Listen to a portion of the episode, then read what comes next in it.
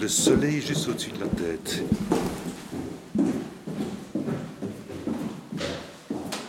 Quand on sait que 25% des Français ne savent pas que la Terre permet de tourner autour, que la, que la Terre permet, la Terre tourne autour, non, la Terre tourne autour du Soleil. J'ai fait une erreur, je suis désolé pour les Français.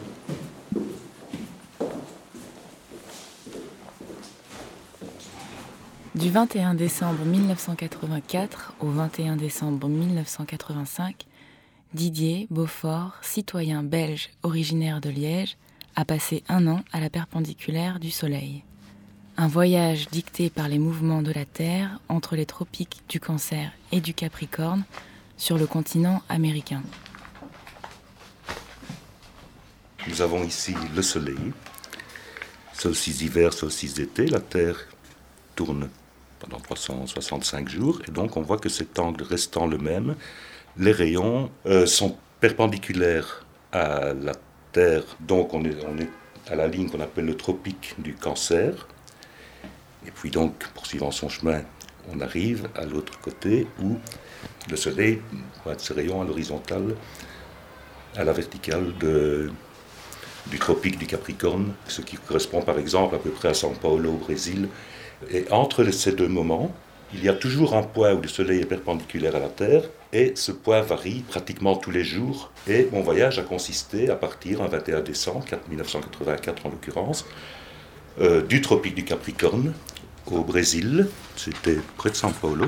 Et puis je suis monté progressivement, euh, j'ai remonté tout le Brésil, puis l'Amazone, euh, jusqu'à arriver ici à Belém do Pará, Manaus, Ensuite, j'ai continué mon chemin jusqu'au nord du Mexique, Mazatlan exactement, pour y arriver le 21 juin, jour de mon 30e anniversaire en l'occurrence.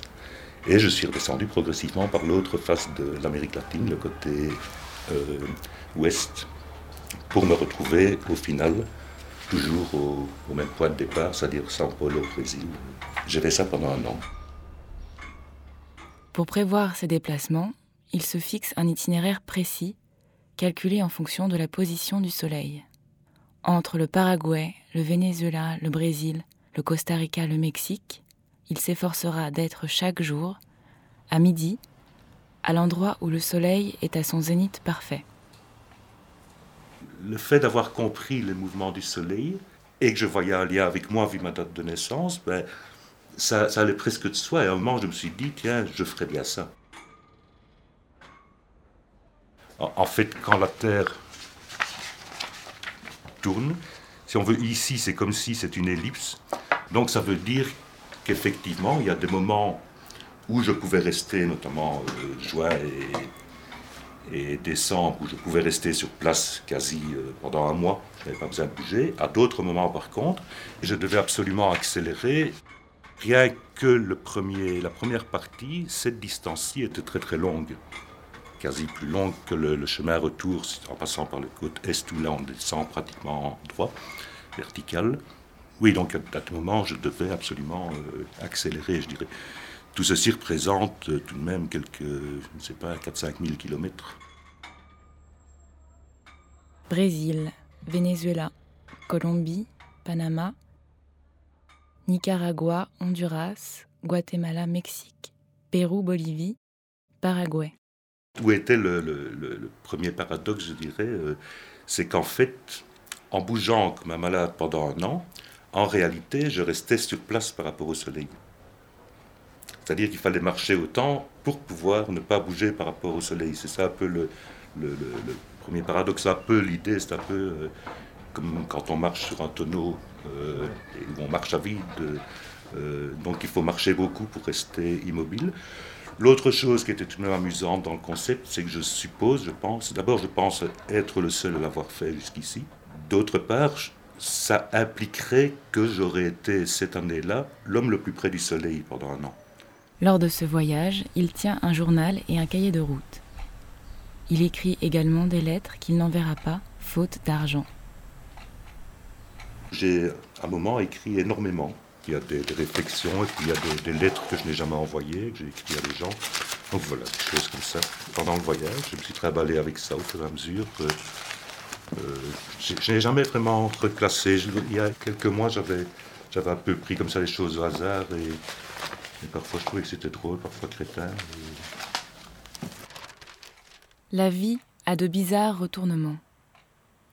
Les tatouages et cicatrices, volonté et accidents, que laisseront sur ma peau mes réflexes ou mon âme, cette parcelle de ma vie, une des plus graves, puisque ce voyage est entièrement mien, resteront, je l'espère, dessinés partout. En aucun cas, je ne puis me séparer de l'idée de la réversibilité des situations, du monde des possibles, des espoirs et des peurs. Vers 14 ans, euh, j'ai évidemment découvert le dadaïsme, le surréalisme, des choses qui m'ont immédiatement touché. J'ai été un peu. Euh, apprécié la provocation. Et puis, euh, je vivais à Liège, qui est une ville qui n'était pas très très grande, où il y avait tout de même une certaine émulsion culturelle, je dirais au sens large, où tous les milieux se rencontraient pratiquement aux mêmes endroits. Liège était un bon terreau à un moment pour, euh, pour de la création, pour de la, glande, et puis les relations humaines, les, relations sexuelles étaient très agréables. Quand j'avais 20 ans, c'était vraiment un plaisir. Euh, et ça s'est très bien passé. Et puis, il y a eu le déclin, depuis fin, fin, des années 70, ça commence à se marquer. Il y a quelque chose ici, en Amérique latine. C'est un peu ça aussi qui, fin des années 80, m'a fait quitter Liège. Je pense que j'y serais mort Quelque chose qui n'est pas seulement le meurtre et la faim qui n'est pas uniquement la question de la terre pour définir le paysan, qui n'est pas uniquement le Machu Picchu ou Teotihuacan, Copacabana ou Acapulco, et pourtant, il n'y a pas que les muraux de Riviera ou Siqueiras, que les chants d'amour et de guerre de Violeta Parra, il y a des gens, des vies qui s'organisent, qui forment un corps social bien réel. Des façons et des heures de manger, la musique, la bière, la guardiente, le cochon que l'on promène en laisse, la tête de l'employé de banque, les camionneurs qui roulent des épaules, les flics au salaire de misère, aux têtes semblables entre elles, les moyens de faire des chaussures ou des paillassons avec des pneus. Manger McDonald's, aller au supermarché, être pêcheur et nicaraguayen. Quand je suis parti, j'avais donc plus ou moins réservé une somme qui correspondrait, je dirais, aujourd'hui à énorme, à 5000 euros ça devait plus ou moins me permettre de faire ce voyage. 5 000 euros que je pensais avoir répartis euh, plus ou moins sur l'année. Et il s'est fait qu'à peine débarqué au Brésil, le dollar est passé de 35, à l'époque 35 francs belges, à 70. Donc c'est comme si je me coupais euh, mes réserves en deux. Ce qui fait que j'ai plein de lettres comme ça qui sont des courriers de lamentation que que je n'envoyais même pas aux gens parce que je n'avais pas de quoi acheter le timbre. et, donc euh, ça a joué tout de même très fort dans, le voyage lui-même, ce côté. Euh, On m'a volé depuis le départ un enregistreur, un micro, douze cassettes, un pantalon, un t-shirt, mon guide de voyage sur toute l'Amérique latine, un flash et 60 000 rièches. En fait, j'ai vécu la suite de manière euh, assez douloureuse parce que je n'avais pratiquement pas d'argent. On m'en envoyait de temps en temps. Euh, euh, mais je sais qu'à un moment, euh, à Manaus au Brésil, je suis resté 4 jours sans manger. Je suis tombé à 52 kilos. Et donc c'est vrai que j'ai eu ces problèmes d'argent, mais j'ai toujours privilégié le voyage. C'est-à-dire que ça m'est arrivé de choisir entre manger et voyager. Je n'hésitais pas. Je voyageais s'il le fallait. Du 25 au 27 avril, un repas par jour. Le 28 avril, un hot dog dans le car. Le 29, un repas nouilles soja. Le 30, un repas de nuit dans la gare de bus. Riz, poulet, frites. Le 1er mai, rien.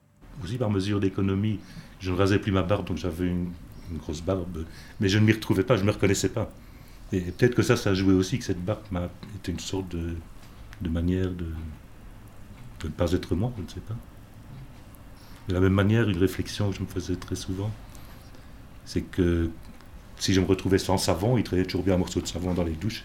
est-ce que, est que se laver avec un savon d'un autre est sale? Ça reste une question à laquelle je n'ai toujours pas de réponse. Sur le bateau Belém Manaus, je ne puis résoudre cette question.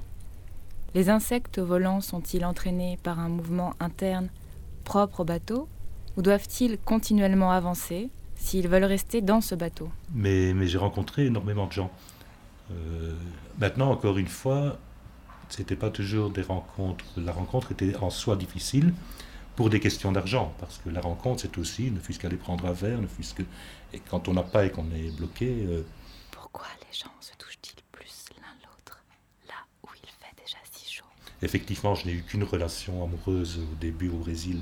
Est-ce l'effet des beaux dénudés Pendant un mois et demi, après je n'en ai plus du tout. La chaleur naturelle que crée le climat? Parce que, euh, bon ben...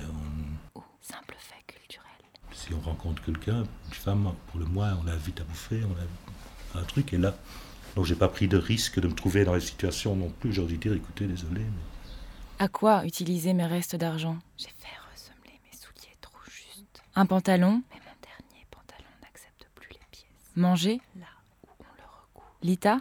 Se déchire. À choisir, Lita. Mais comment sans pantalon? Une photographe brésilienne. Euh, c'était une, rencontre amusante parce que j'étais là depuis 15 jours, 3 semaines. Je ne parlais pas un mot de, portugais. Et euh, c'est en allant changer, changer de l'argent à la banque, on s'est regardé. On s'est vraiment regardé. Et puis, euh, on est rentré ensemble. Et voilà, et puis on est resté euh, un mois et demi, deux mois, jusqu'au moment où j'ai dû repartir parce qu'il était temps. Depuis l'origine de ce voyage, tu occupes mes rêves. Ces jours-ci, ta présence nocturne est quotidienne je me réveillais très triste dans les premiers mois, car il était question des peines que je te faisais. Maintenant, ma tristesse